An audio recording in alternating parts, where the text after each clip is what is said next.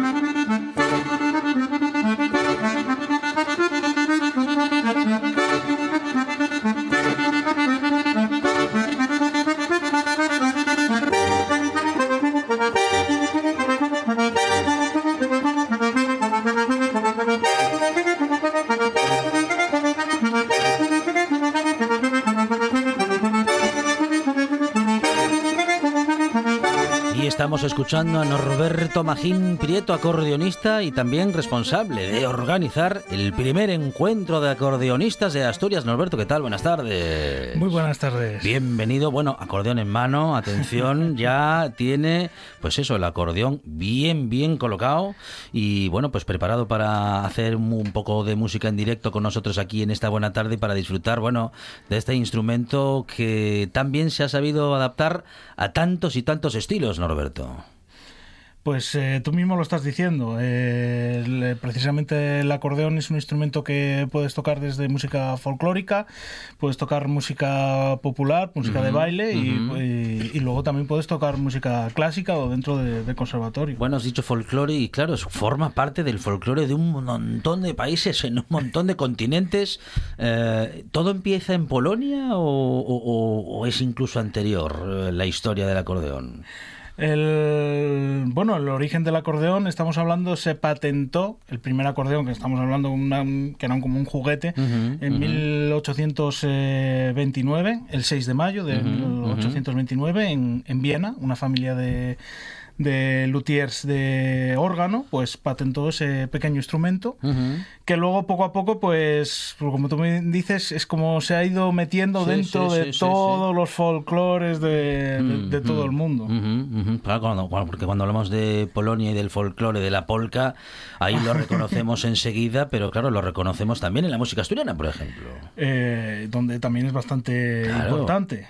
Salvando la gaita, claro, estamos hablando de después de la gaita, bueno que voy a decir yo que soy acordeonista, pero bueno, yo pensando que después de la gaita, yo creo que otro instrumento bastante tradicional, bastante importante en Asturias, y ha sido el acordeón, vamos. Bueno, y, como decimos, eh, estás organizando, o bueno, pues ya tenéis ya todo preparado ¿eh? en este primer encuentro de acordeonistas, primero que se va además a producir en Pola de Siero, que está organizado por la Fundación de Municipal de Cultura de Siero, también del Ayuntamiento, el Conservatorio Profesional de Música de Oviedo y el Conservatorio Superior de Música eh, de bueno, debido a Anselmo González del Valle y el Eduardo Martínez Torner.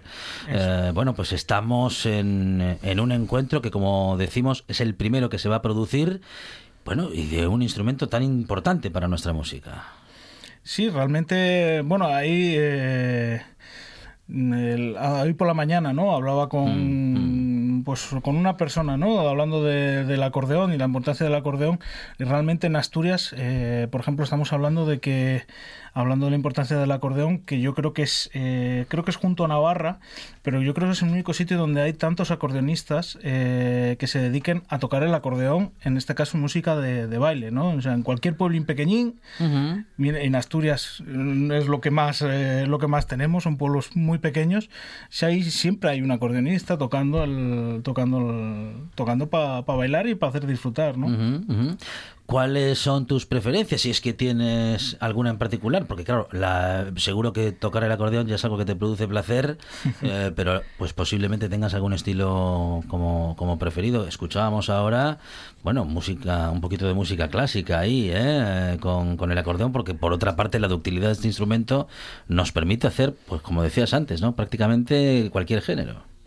Sí, bueno, yo realmente eh, a nivel eh, artístico, a nivel profesional, eh, yo al final he tocado de todo. He tocado desde música folclórica en grupos de, folk, yo soy de León, y en grupos de música folk. He tocado en fiestas de Prado.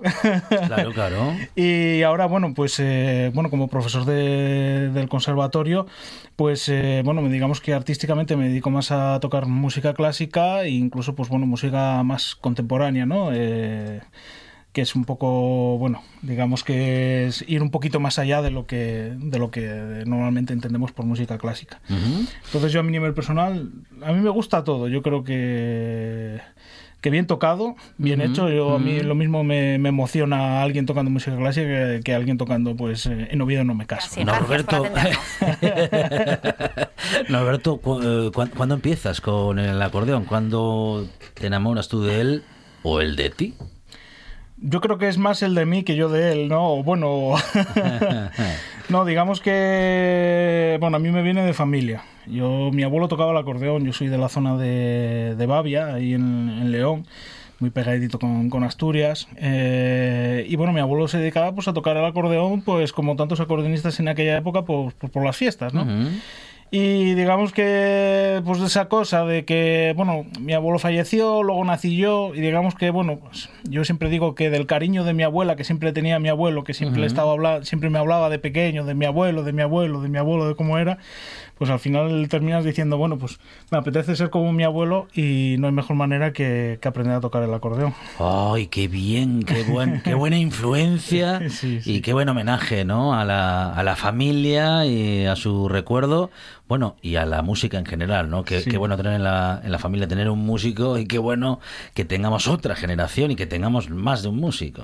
Sí, además, bueno, en mi caso, bueno, primos míos carnales no, pero primos míos segundos, eh, tengo gente tocando el acordeón, eh, tengo, por ejemplo, un primo mío segundo que está es percusionista, que estudió conmigo el superior aquí en Oviedo, y está en Alemania tocando en una orquesta de primer timbal. Y luego también tengo algún acordeonista que pues que se ha dedicado pues a tocar a las fiestas de Prado y, vamos, y, y, ahora ya no tanto y tal, pero bueno, que perfectamente. O sea, yo siempre digo que quiero que con 10 años, justo antes de empezar a tocar, me acuerdo de una reunión que hicimos todos los primos y de repente empezaron a salir acordeones por todos los lados. Y ahí fue como dije yo, pues, oye, lo tocan todos y soy yo el único que no toca nada. Y... bueno, también había que ser parte de la fiesta musical y familiar, ¿no? Y no, no querías, bueno, no querías ser de los que miraban y, oían, querías ser de los que tocaban. Eso es, eso es. Qué bueno, qué bueno. Bueno, eh, bonita experiencia familiar, bonitos inicios y, bueno, y a partir de ahí ya, eh, bueno, unos, unos niveles, los que estamos escuchando en este disco, Norberto, una técnica depuradísima, muchas horas eh, con el instrumento, muchas horas mm, dándole a, a, qué, a es un pentatónico, es un ¿cómo es este acordeón? Cromático. Es cromático. Cromático, sí, es de botones. Es de botones, eh, claro, para la gente que no lo está viendo puede ser eh, normalmente se suele identificar como acordeón de, teclas, un acordeón un instrumento de teclas. O sea, no es el que tiene, vamos a decir, el, el, el, el piano en la mano derecha, sino que tiene teclas redondas. Esos son botones como el diatónico, como el que se utiliza para tradicional, pero más grande y un poco más, claro, más complejo, ¿no? Digamos que, este instrumento como el que toco es realmente es un acordeón, pero eh, llevado como más, más, un poco más a, ¿cómo decirlo? Mecánicamente llevado más complejo, lo más complejo posible todo, todavía al límite. Al límite, exactamente. Al límite para el que para la persona que lo que, que, lo toque, que lo ejecute, ¿no? Sí, sí, sí.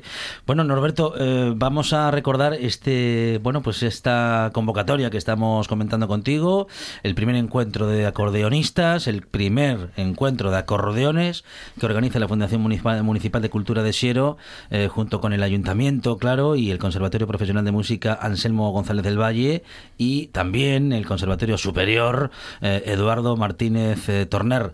Bueno, algo habrá que hacer, algo habrá que tocar, ¿eh? Bueno, hombre, si insistes.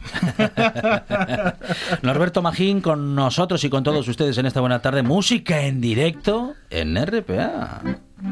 Bueno, vamos a tocar en un paso doble que siempre me gusta mucho, que es la morena de mi copla.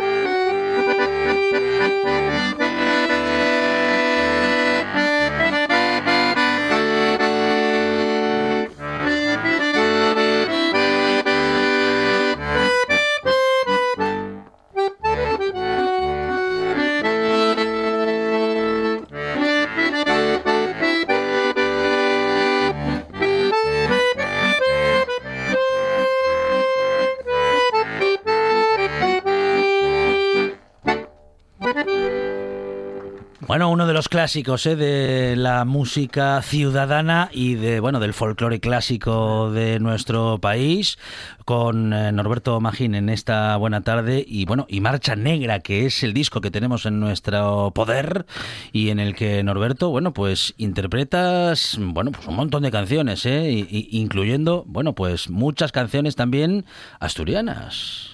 Bueno, asturianas y, de León. Y, de Sí, sí, Muy bien, muy bien, muy bien. Bueno, veo aquí Santa Bárbara y me parece que es esa, ¿no? Es la, Santa Bárbara. Sí, sí, señor, sí, señor. Bueno, um, recordamos entonces ese encuentro en el que habrá muchas actividades y bueno, que sobre todo habrá mucha música, Norberto. Eh, ¿Contamos algo? ¿Quieres resaltar algo? Porque todo empieza justamente mañana. Sí, mañana es, eh, digamos, a la una y media empieza con un pequeño pasacalles de una de las agrupaciones por, por Pola de Siero, sobre la una y media. Y luego ya lo gordo, lo gordo, lo bonito, lo bonito es a las siete y media, que es, eh, que es el concierto de todas las agrupaciones que serán en el auditorio de Pola de Siero con, pues bueno, agrupación, son una agrupación que viene de, Navarra, otros que vienen de Galicia, eh, una agrupación que es de aquí de, Oviedo, eh, y otra de Villoria, y bueno, con el colofón final de como símbolo igual del norte que vamos a tocar todos juntos, pues casi 80 acordeonistas, pues oh, viento oh. del norte. ¡Ay, qué maravilla, qué emoción! ¿Cómo, ¿Cómo, se va a sentir eso?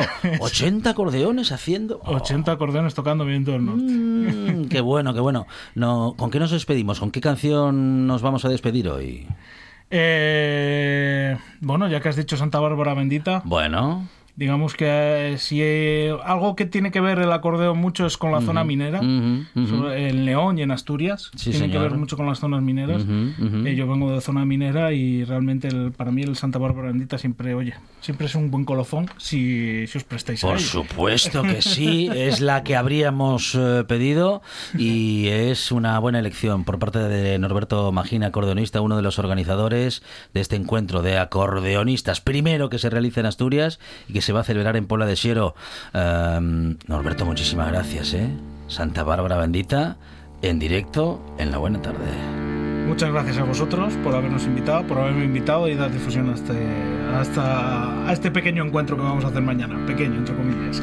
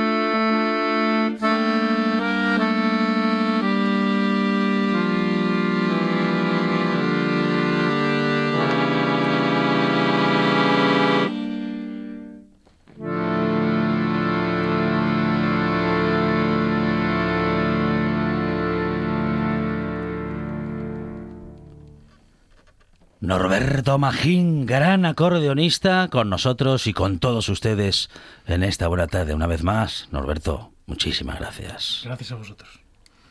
El deporte en RPA es más largo, más emocionante, más deporte. Porque en RPA jugamos tiempo añadido. La actualidad del deporte asturiano como en ninguna otra radio. Una hora de información al detalle con todo lo que te apasiona. Tiempo añadido.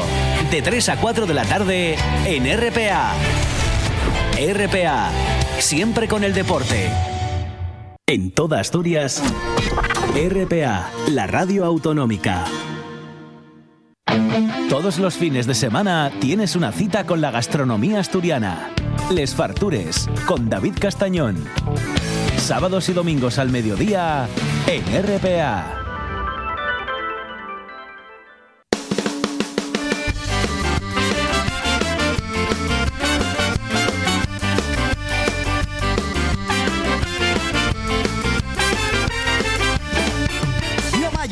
Mulata y mi opa un labrador. Mi abuelo un tipo bravo, tierra y revolución, tierra y revolución. Pelo chigres siempre glayen, no tenemos miedo, tenemos fame. Mi mamá era mulata y mi opa un labrador. Mi abuelo un tipo bravo, tierra y revolución, tierra y revolución. Pelo chigres siempre glayen, no tenemos miedo, tenemos fame. Tú mucho te metes y tú mucho te das. No sabes de topar, no sabes de tomar. Repunantín, siempre viendo la gracia. Mucha ronchería, mucha falta de ignorancia. Gaiteru, gaiteru, yo quiero ser ser gaiteru, gaiteru. Yo quiero ser ser gaiteru, gaiteru. Yo quiero ser gaiteru.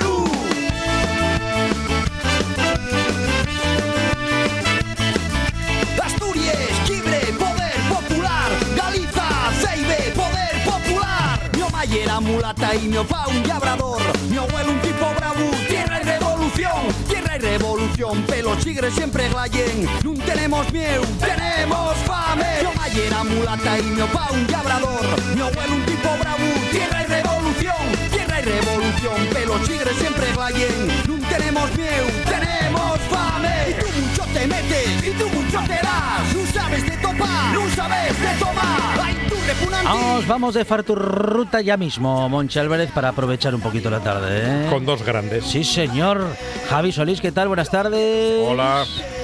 Buenas tardes, compañeros. Aquí estamos con Javi Solís y también con David Casañón. David, ¿qué tal? Bienvenido. ¿Qué tal? ¿Qué tal, collacios? ¿Cómo vamos? Muy bien, muy bien. Bueno, pues aquí en esta buena tarde procurando aprovechar la tarde y también, bueno, mejorar los ánimos, ¿eh? que estamos todos pues, pues un poquito tristes también ¿eh? por lo que está sucediendo en nuestros montes, eh, que por cierto vamos a recorrer ahora eh, y que seguramente, pues no sé a dónde nos vamos, pero que quién sabe si en estos momentos mm, vamos a recorrer radiofónicamente algunos lugares que están que puedan estar afectados eh, por el fuego, Javi, David. Claro, eh, eh, ese es el problema, que, que, que Asturias hay que cuidarla y lo que no se puede permitir eh, ya que unos, ya sea pues porque se ellos fue de desmanes o por intereses económicos o lo que Sí, sea, pues sí. que la anden quemando, porque ya no oye porque nosotros vayamos a visitar esos sitios que son paradisíacos y son idílicos, sino que que ye porque hay gente que vive allí Claro. y es la su actividad Así y es. ahora mismo hay gente que tiene que estar fuera de esos cases Sí, y sí, sí, sí. entonces eh, bueno, lo que Javi y yo, bueno, y vosotros también, pues si- siempre defendemos, ¿no? Que no va a mirar ahora pasa gente y ver, Claro. a ver, oye, pruvinos, no sé qué, hay que eh, mirar el resto del año por el mundo rural, hay que cuidarlo. Eso es. Hay, hay que ver las necesidades reales que tienen y, y ya que estamos, y, y por favor, permitidme, Sí. eh, hay que cuidar también a, a- a todos estos servicios públicos de prevención que lleven años diciendo Mm. que no tienen eh, equipo abondo ni personal abondo para cuidar los nuestros montes, que pasónos lo mismo con la andancia o con la sanidad, pásanos con los maestros y les maestres, los servicios públicos asturianos hay que cuidarlos, porque cuando los necesitamos son los que están ahí para dar el callo. Y hay que adoptarlos, y hay que darles perres, y hay que eh, hacer que tengan un buen descanso, y, y hay que dar personal abondo. Y los impuestos nuestros, cuando pagamos, pues tienen que servir para estas cosas. Bien dicho, Castañón. ¿En qué lista va Castañón? bueno, no se presenta, pero en cualquier caso sí presenta Tendría que tarde. presentarse. Bueno, pues en este momento una- un relato, bueno, pues muy interesante. Y, y que parece que no aprendemos, porque hace Ey, cinco años ey, pasó- algo parecido. Lo recordábamos esta tarde, y, sí, sí, sí, sí, sí. y sigue el abandono de los montes asturianos. Bueno, Javi, David, eh, ¿dónde, ¿dónde nos vamos? ¿Dónde vamos hoy de Farturruta? A ver. Bueno, pues vamos al, al suroccidente, vamos al monasterio de Hermo. El monasterio de Hermo y el falleu más grande de Asturias y es uno de los falleos más grandes que tenemos en Europa y un sitio espectacular con más de 1.500 hectáreas, o sea, ye- eh, enorme, pero ya que aparte está muy cerca de Muñechos, que bueno, que ya sabéis que ya más conocido, que ye el Carballeu más grande de Asturias y otro también de los más grandes de Europa. Quiero decir, pues que esa zona y una auténtica ayalga, un, un sitio por descubrir eh, maravilloso. Yo os aconsejo que vayáis, pues, en la época de la ceronda, que lle cuando están los colores, eh, con esa explosión, y aquello ye espectacular. La farturruta son 8 kilómetros, aunque ya os digo que tenéis allí para percorrer todo lo que queráis. Desnivel no hay malapenes, y, un, y una farturruta para hacer a todo el mundo un paseo precioso, y Javi y yo tardemos unas tres horas y media. Hay que ir al monasterio de Hermuque, y un pueblín que tuvo actividad minera hasta poco, y después tenéis que subir de la carretera que llevaba hasta el Pozo. Eh, son unos 3-4 kilómetros y la carretera acaba allí. Allí deseáis el coche, visitáis eh, las antiguas instalaciones de la mina que está eh, en estado de y de Sanicio, eh, que eso, bueno, yo creo que también sería interesante cuidar un poco y ver ese patrimonio industrial que hay allí. Y de ahí eh, sale la ruta. La ruta pilla los anicios de lo que es el río Narcea, que si para encima lo pilláis eh, cargado de agua como lo pillamos nosotros, eh, fai unos saltos de agua al principio de la ruta espectacular. Llegáis a una braña eh, vaqueira que hay allí, al monasterio de que tiene actividad ganadera todavía, y a partir de ahí empieza el falleo. Y de verdad, o sea, lle para ir con la boca abierta, la mandíbula en baixo, disfrutando de la vista, porque si vais ahora en primavera, pero sobremanera, para la seronda, ye espectacular. Javi, de seguro que quiere decir y aportar algo más. A ver, Javi. Bueno, a ver, sí, sí, lo que dice David eh, de esta ruta, yo pienso que tiene la particularidad que, que no sigue un trazado convencional, ¿no? Porque sí es verdad que tiene una sienda bien marcada y que no tiene pérdida ninguna, pero después hay mucha gente que mm, percuerre el falleo y, acaba vaciando al pueblo del monasterio de Bermu y da la vuelta, es decir, regresa al coche un cachín pe la carretera y otros que, bueno, pues como nosotros que hicimos eh, de y venir para no tener que igual agarrar ese cachín de carretera, un, non lle una ruta eh, que digamos eh, orientada eh, de una manera que hay que hacerla como te marquen las indicaciones, sino que tienes que dejarte un poco llevar y bueno, pues eh, adentrate un poco per la Viesca y lo que dice David, ¿no? Que en la Seronda y en la época para ir y disfrutar más de ella, pero también digo que para el mes de mayo pues eh, tendría en teoría que tener unos colores verdes intensos que también lle pues prestoso de hacer si no podéis aguantar tantos meses en sin probar esta farturruta que tenéis en lesfartures.com y que podéis disfrutar de las fotografías de David. Sí, señor, mira, es algo que recordamos poco y que está muy bien que lo traiga a colación eh, Javi, ¿eh? que muchas, bueno, muchas o todas estas farturrutas las podemos encontrar ya en una publicación, eh, Ja- eh, David. Sí, no- nosotros intentamos eh, cada 15 días, porque oye, lleva trabajo, intentamos eh, publicar una nueva farturruta y luego, oye, ya que estamos, vengo aquí a hablar del mi libro, tenéis un libro con les 33 eh, mejores de ellas más prestoses que se llama Les Farturrutes versión en castellano y en asturiano, que ya vamos por la segunda edición. O sea, que te está- lo quitan de las está- manos. Está vendiéndose bien, efectivamente.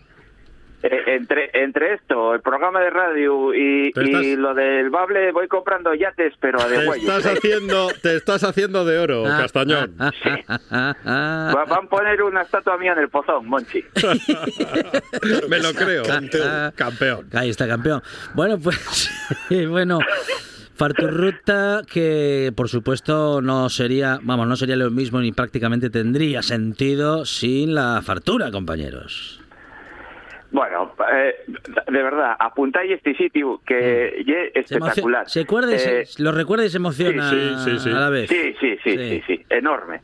Eh, para llegar al monasterio de Ermu, llega aparte, hay otras veces que decir, tenéis que ir hasta aquí o hasta allá. No, no, ya que para ir a Farturruta hay que pasar Pérez y Pueblo. Y entonces, a la vuelta, sí o sí, tenéis que eh, parar allí a comer. Vamos a ir al pueblo de Xedré, aunque atopéis en algún cartel o algún atentado lingüístico que ponga ajedrez, pero vais al pueblo de Xedré y paréis en el Funsiquín. El Funsiquín es un sitio precioso que tiene ahí hasta un área para que jueguen los niños al rodio de un techo con unos columpios y unas vistas a todo el valle y al falleu que acabamos de percorrer espectaculares. Y una casa de comidas de, de, de este que, que guarda todo ese saber del suroccidente, que tiene esa particularidad propia que presta muchísimo. Atentos a todo lo que comimos, ¿eh? Empezamos por pote, eh, al estilo occidental, ya sabéis que sin fava, un poco más caldosín, muy bueno. Pero ya que el compangu, que ya de casa, porque ese ye otra de las cosas buenas que tienen, que tienen ganadería propio, el, el compangu ye espectacular, buenísimo. De primero había también tostes, unes de sete, unos de setes y otros de picadillo. Los de picadillo, brutales, ¿eh? Imaginaos, eh, un poquitín de pote, un poquitín de morcilla y, y una tosta de picadillo. Ya, con eso ya estás casi a reventar. Pero seguisteis comiendo. Pero de segundo, sí, sí, hombre, claro, claro, por supuesto, de segundo había parrilla, que era eh, costilla, eh, pitu y criollo, ya os digo que todo de ganadería propio, y el para mí lo más rico que fue eh, la siata guisada, un, un poco de ternera que con pimientos de verdad, Monchi, que nos acordamos de ti en ese momento, había pimientos asados allí de verdad, tiene que estaba espectacular.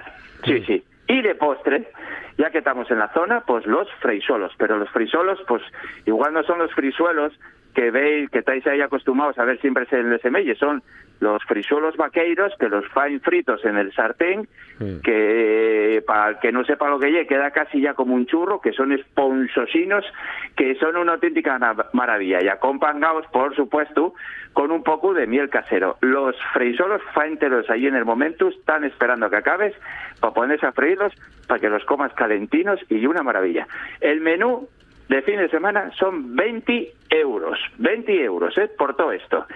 Y nosotros, aparte, ya que estamos en la zona, pedimos una botella de DOP de vino de Cangas, que la pagamos aparte, pero si no, tenéis hasta el vino la casa. O sea que maravilloso sitio para comer. Bien, lo apunto.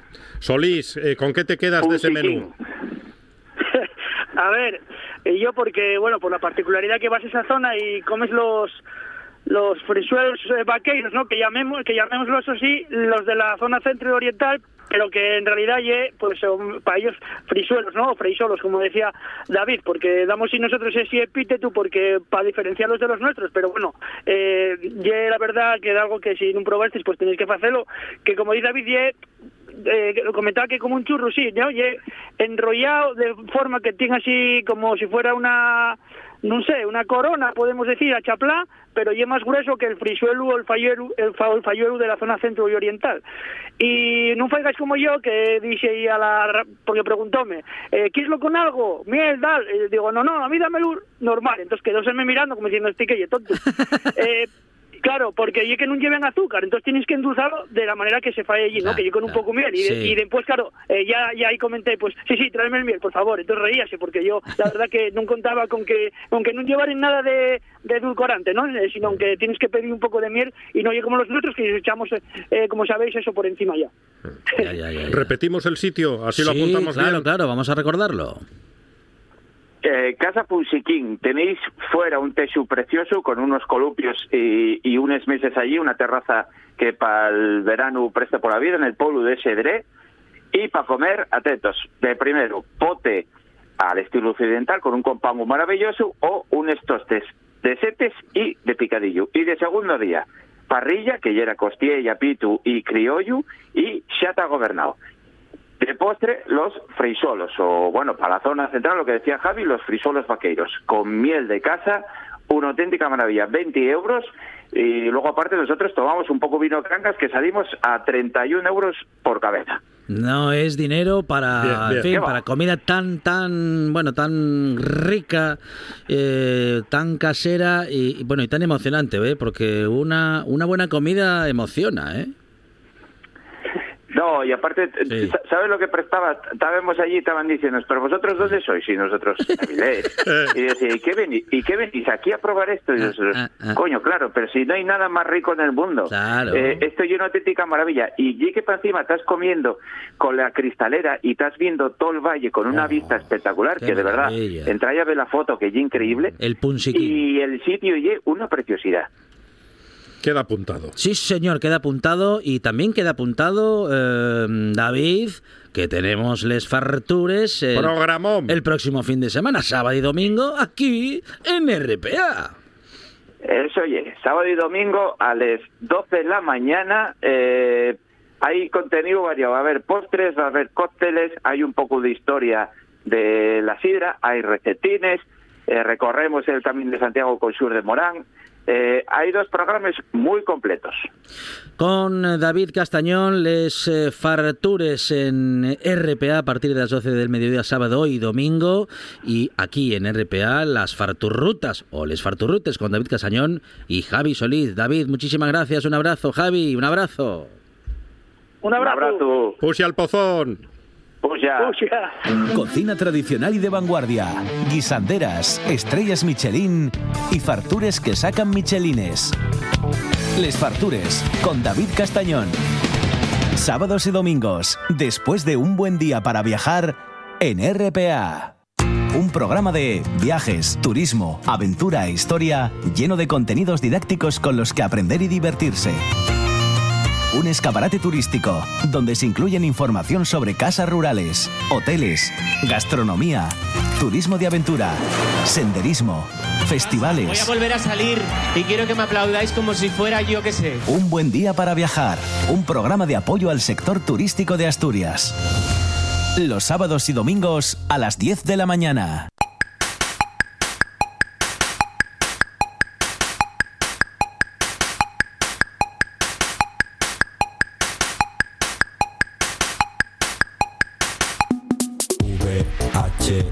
VHS VHS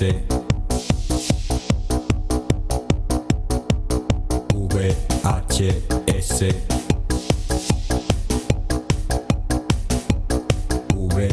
VHS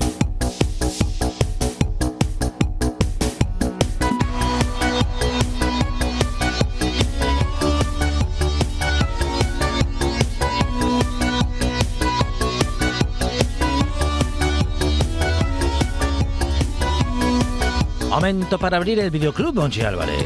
¿Y con quién abrimos el videoclub? Con quien más sabe de cine en esta buena tarde, nuestro Un- director de cine. Uno de los mejores cineastas del norte de España, Sí, de toda España y del universo mundo. José Fernández Ribeiro, ¿qué tal? Buenas tardes. Muy bien, buenas tardes. Eso se lo dirás a todos, Monchi. No, no, no, no, solo a Fernández Ribeiro. Sí, incluso se- a veces se lo dice a gente que no tiene nada que ver con el Sí, cine. voy por la calle y se lo comento. ¡Qué gran Sí, cineasta! "Ah, sí, a mí no me gusta el cine. Bueno, pues a José sí que le gusta, le emociona y además, claro, nos, eh, vamos, lo practica, lo crea y también eh, lo comparte con nosotros, ¿eh? pues eh, comparte su pasión y todo su conocimiento sobre el cine o una parte, toda esa parte que nos puede caber en unos cuantos minutos de radio en los que el cine es protagonista. Abrimos Videoclub porque hablamos siempre, bueno, pues de películas que recordamos de hace muchos años o no tantos, pero bueno, de esas que hemos visto en casa o hemos podido volver a ver en casa y hemos disfrutado, José, pues como, co- vamos, un montón. Sí, sí, sí, sí, es lo bueno que tiene pues poder seguir rescatando algunos títulos que incluso en alguna ocasión se nos pueden haber escapado y no haberlos visto por ir, haber ido dejándolos o no haber conseguido encontrar nunca la, la oportunidad y a lo mejor se te olvidó volver a ponerte con esa película y bueno, pues, eh, conseguimos eh, recordárselo a alguien y que se pongan eh, con ella este fin de semana, que es eh, un momento perfecto para hacerlo. Claro que sí. Bueno, vamos a recordar y vamos a recomendar también, ¿eh? Eh, seguramente tres películas, tres, y vamos ya con la primera de la tarde. Eres el Lute. El famoso Lute. Eres valiente y audaz. Te fugaste del tren y has conseguido llegar hasta aquí. Pone tus cojones. Que lo decenten. Y llamen a un médico para que le mire ese brazo. Hay que presentarlo a la prensa. El lute camino revienta. Qué pedazo de película, qué bueno, digo, iba a decir yo que qué personaje, bueno, sí, un personaje que Eleuterio interpreta eh, eh, Imanol Arias. Sí, sí. Que no sé si es esta película la que hace grande y tremendamente popular a Imanol o ya, ya venía Sí, yo creo dando buena cuenta de ello. Ya venía haciendo alguna cosa, pero yo creo que sí, a partir de aquí fue donde, donde digamos que consiguió bueno, darse a conocer al gran público ya y empezar a hacer pues un montón de, de películas, para bien y para mal, porque también le toca hacer muchas, muchas cosas terribles en aquella época. Igual que Vicente Aranda, que es el, el director de, de Sí, esta película, que también era capaz de lo mejor y de lo peor, ¿no? Tiene eh, incursiones incluso en el cine fantástico con películas como La novia ensangrentada, que es una película muy curiosa, de un género muy particular en España, muy poco visto. Y luego tiene pues eh, bodrios como canciones de, de amor en Lolitas Club, una película con Eduardo Noriega, que si no es bastante tener a Eduardo Noriega, interpretaba dos papeles a la vez, o sea que lo teníamos por ración doble. Eh, pero bueno, en esta película nos eh, consigue contar una historia eh, con un componente social que era también muy habitual en el cine de, Vicente Aranda, eh, que hace que bueno la historia de, de Luterio Sánchez pues eh, mm, consiga eh, entretenernos y, y además contarnos un reflejo muy interesante de- de- del momento sociopolítico de, la España de, aquella época, ¿no? Porque eh, bueno, eh, se- el, el Lute se convirtió en un personaje celebérrimo eh, pues por toda la condena que empezó a caerle a raíz de robar dos gallinas, ¿no? Y eh, en cierta manera pues nos van contando El franquismo necesitaba Claro, un enemigo claro, público claro. número uno y bueno, si era muy humilde, mucho mejor, ¿no? Claro, claro, es eh, una cortina de humo, fue utilizado como bueno, una cabeza de turco para ir, eh, digamos que disimulando todo lo que las revueltas, las huelgas, eh, las manifestaciones que había en, en la España de la época y bueno, le cayó a él eh, todo eso encima para ir tapándolo, ¿no? Entonces es una película que mucha gente la escribe al, al cine kinky, yo no creo que esté o no que pertenezca directamente al, al género eh, porque bueno, el género del cine kinky digamos que eh, una de sus características principales es que es eh, cine bastante descuidado técnicamente, que tiene actores amateur en muchos casos. Esta película está muchísimo más cuidada, además cuenta con eh, un reparto pues muy interesante, además de eh, Imanol Arias, está Manolo Zarzo, Victoria Abril, Diana Peñalver.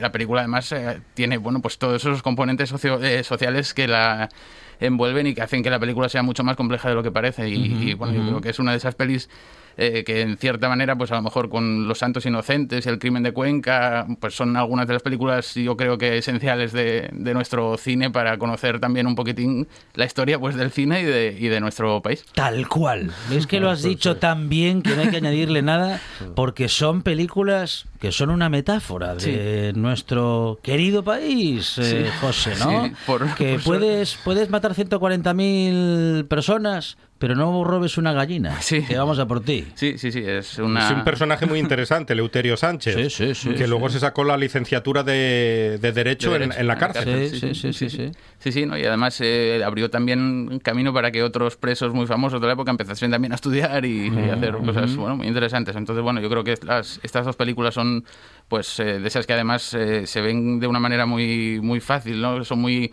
accesibles para el público y, y, bueno, eh, aparte de que todo lo que te están contando son muy divertidas. Así que, bueno, yo creo que es una elección perfecta para, para esta... El Lute, eh, Camino Revienta, primera película que recomendamos, que recordamos y recomendamos hoy con José Fernández Ribeiro en este videoclub que sigue abierto. Yo no soy ningún tarado. Valgo más que vosotros tres juntos. Sé más que vosotros. He leído más que vosotros. Pienso más que vosotros. Y sé más filosofía que vosotros. Y puedo más que vosotros. ¿Creías que un par de mamporros en las pelotas bastarían para acabar conmigo? Te va a hacer falta mucho más que eso para demostrar que eres mejor que yo, abogado. Soy como Dios. Y Dios es como yo. Soy tan grande como Dios. Él es del mismo tamaño que yo. No está por encima de mí, ni yo estoy por debajo de él. Abogado. Abogado. Abogado, sal ratita, enseña la colita.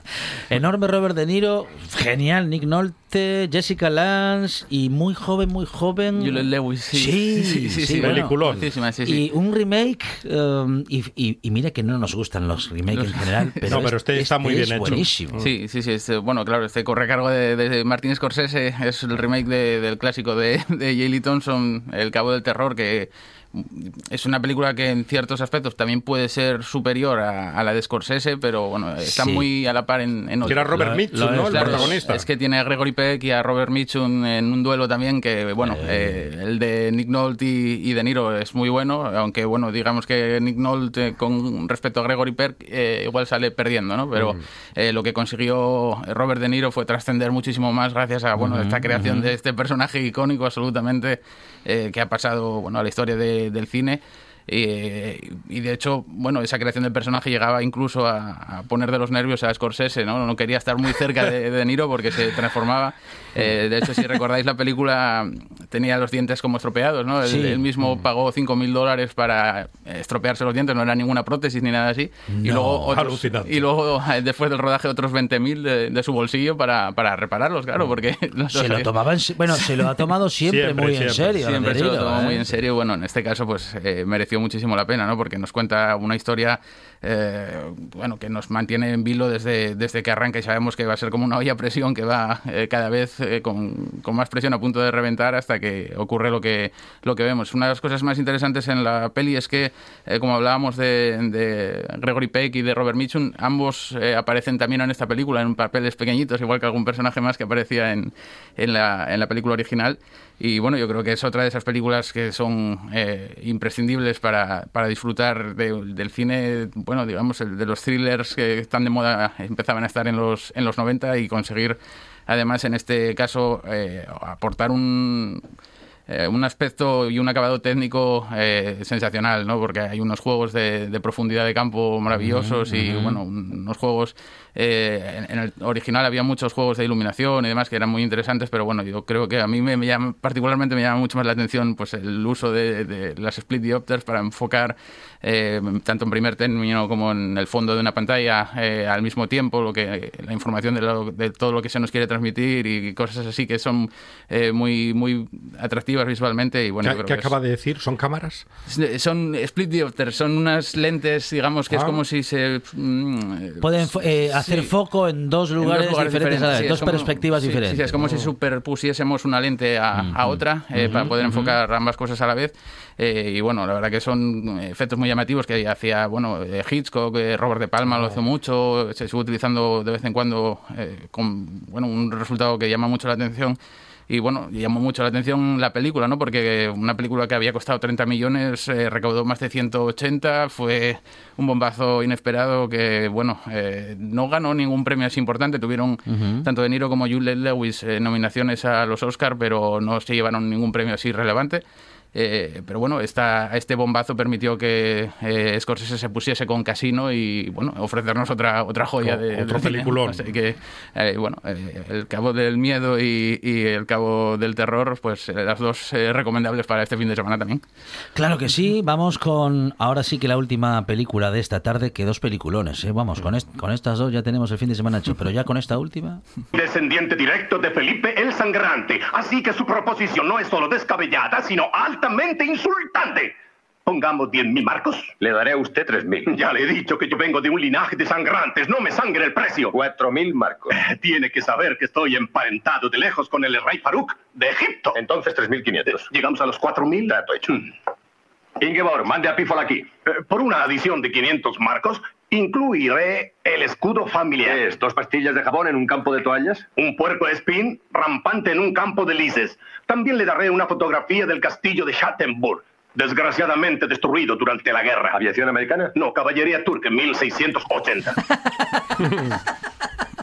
Es, es buenísima, Sí, sí, sí. es buenísima, José, última recomendación de la tarde, un, dos, tres. Un, dos, tres. Bueno, ya eh, hablamos muchas veces. Estuve mirando de qué películas habíamos hablado de, a lo largo de, de, bueno de estos de esta repaso a las películas que llevamos haciendo en esta temporada eh, sobre Billy Wilder y bueno eh, ya hemos hablado del Crepúsculo de los Dioses, del Gran Carnaval, con faldas a lo loco, el apartamento, Irma la Dulce y la vida privada de Sherlock Holmes y lo que nos queda, me imagino, ¿no? Porque decía Trueba que era Dios. Sí, no, Billy Wilder es uno de mis directores favoritos y bueno, en este caso pues lo volvemos a, ver, ¿no? Porque nos encontramos con una película que si decíamos que El Cabo de, eh, del Miedo había sido un éxito enorme, eh, en el caso de un 2-3, a pesar de lo que se ha convertido con el paso del tiempo, no lo fue, ni muchísimo menos. Fue un fracaso, ¿no? porque costó aproximadamente 3 millones y no llegó a recaudar ni, ni 4 siquiera. De hecho, en Alemania la gente no quería que se viese la película. Eh, hasta mucho tiempo después, porque pensaba que bueno se reían de ellos y, demás. Eh, pero bueno, aquí con esta película, esta adaptación de, la obra de teatro, nos encontramos con una de las mejores comedias americanas posiblemente de todos los tiempos, que bueno, va, como podíamos escuchar en el corte, a una velocidad de vértigo, con unos diálogos inteligentísimos que recuerdan muchísimo pues a las películas de los hermanos Mars y, y, bueno, es, eh, además en, trasladando toda la, acción al contexto de la Guerra Fría para ofrecer una sátira brutal que además pues eh, sigue perfectamente candente en la actualidad eh, y, bueno nos cuenta la historia de, bueno el, dueño digamos de, o el responsable de una gran eh, empresa de refrescos en el Berlín occidental que está deseando introducir su bebida en, la URSS y bueno tiene que cuidar a la esposa de, unos unos compañeros de trabajo a la, a la hija perdón que se lía con un comunista de Berlín Oriental y, bueno, empieza un lío tremendo en, un momento eh, de, que dura menos de, 100 minutos aproximadamente. Nos encontramos con una serie de, sucesos y de, bueno, de diálogos disparatados eh, maravillosos, ¿no? Que bueno, yo creo que es otra de esas películas que sí, además sin complicarse demasiado, tanto a nivel técnico eh, como bueno argumental no porque digamos que eh, digamos el, estilo de narración es muy muy simple eh, cuenta con unos diálogos como digo maravillosos que, están sembrados y que además ofrecen uno de los últimos papeles de James Caan eh, que se volvió absolutamente loco para hacer esta película porque realmente se llevaba a matar con, con el que hacía de comunista, con Horst Bursholt. Eh, y, bueno, fue, fue un, pues, un, pequeño calvario, digamos, eh, conseguir hacer este papel de McNamara. ¿no? Yo creo que es otra de esas pelis que hay que ver varias veces además para poder pillar todo lo que hay porque va, como digo, a esa velocidad que es increíble y es divertidísima de, de principio a fin. Esos diálogos a toda velocidad inevitablemente en España nos recuerdan a Berlán. Sí, a Berlanga, sí. Eh, sobre todo, eh, iba a decir también a Ozores, pero bueno, eh, en, este caso, en este caso se, entienden, ¿no? Si fuese sin entenderse, sí sería un poco más Ozores, pero sí, sí, la verdad que sobre todo con ese toque de, bueno, de incisivo en eh, que quieren bueno, dejar eh, una huella ahí que te haga pensar también, pues como decía Berlanga, como decía Billy Wilder, como decían los grandes, que hacen que, como decimos siempre, ¿no? que las, eh, bueno, las pullas con humor que entran muchísimo mejor y te hacen pensar. Sin duda. Entonces, bueno, yo creo que es una película imprescindible que tiene que ver todo el mundo, como toda la filmografía de, de Wilder. Tres películas las que hemos tenido en esta buena tarde hoy y como siempre grandes títulos para recomendar, para, para recordar y también para volver a disfrutar.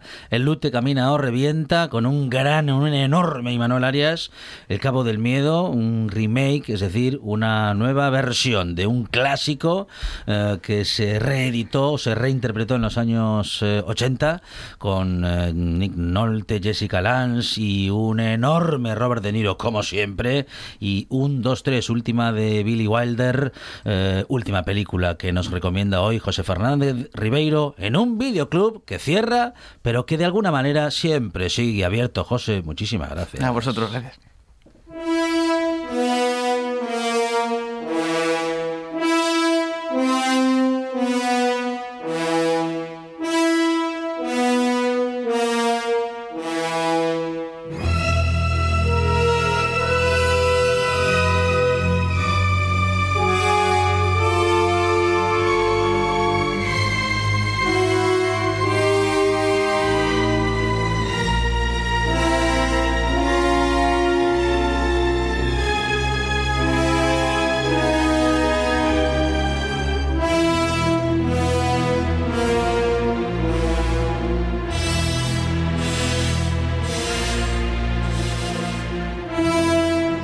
Banda original El Cabo del Miedo, pues ya nos metía el miedo en el cuerpo con solo con la música. ¿eh?